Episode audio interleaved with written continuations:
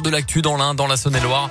Et c'est avec Colin Cotte. Bonjour Colin. Bonjour Mickaël, bonjour à tous. À la une, ce matin, les masques vont enfin pouvoir tomber dès lundi prochain dans les écoles primaires en Saône-et-Loire. La liste des 47 départements concernés par la fin du port du masque dans les établissements a été publiée ce matin. Des départements où le taux d'incidence est en dessous des 50 cas pour 100 000 habitants sur la dernière semaine. La Saône-et-Loire est à 22. Les écoliers dans l'Ain, par contre, vont devoir garder le masque encore un petit peu puisque le taux d'incidence dans le département est à 53. Notez que le pass sanitaire devient obligatoire pour les adolescents de 12 à 17 ans à partir d'aujourd'hui. Ils doivent donc présenter le pass pour se rendre dans les lieux événements où il est déjà exigé pour les adultes. Les restaurants, les cinémas, les musées ou encore les stades, passeport vaccinal complet ou test négatif de moins de 72 heures. Au total, 5 millions de jeunes sont concernés.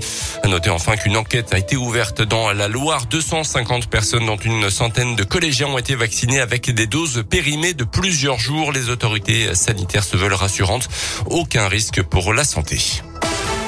Dans le reste de l'actu, un suspect d'une quarantaine d'années interpellé à Béziers dans le sud de la France après l'accident mortel euh, qui a coûté la vie début août à une infirmière de 54 ans à Jujurieux dans l'Ain.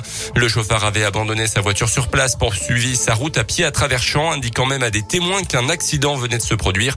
Sans domicile fixe, il vivait dans un camp de gens du voyage de la commune indinoise au moment des faits, mais n'a été retrouvé que mardi, il a été déféré devant la justice. Un ressortissant du Congo suspecté d'escroquerie dans l'Ain, notamment interpellé à l'aéroport de Roissy-Charles de Gaulle il y a une dizaine de jours. Avec un complice, il arnaquait depuis un an des magasins de bricolage dans l'Ain, l'Isère, le Rhône et la Loire. Il payait leurs achats avec de faux chèques.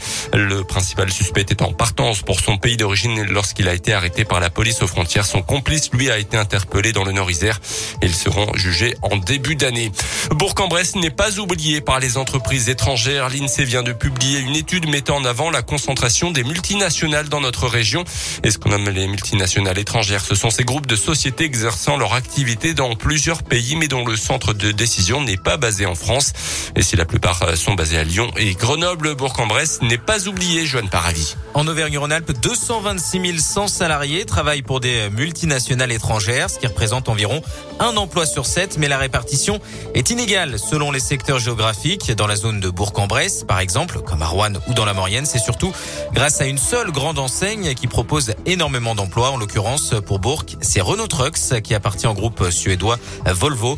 Et sans surprise, c'est dans la région de Lyon que se concentre la plus grosse présence de multinationales de la région. Merci Joanne. Et Renault Trucks, c'est justement la multinationale étrangère qui est euh, la plus implantée dans la région, avec notamment un énorme site du côté de la métropole de Lyon.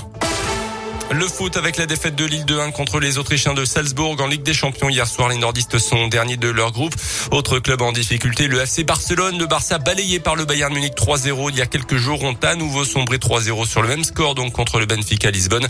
À suivre ce soir la Ligue Europa Lyon Brandby à 18h45 à la même heure. Monaco jouera en Espagne à la Real Sociedad et puis à 21h Marseille recevra Galatasaray et puis à tout à l'heure on suivra la liste de Didier Deschamps qui va donc dévoiler la liste des Bleus pour affronter la Le choc, la demi-finale de la Ligue des Nations, ça sera le 7 octobre.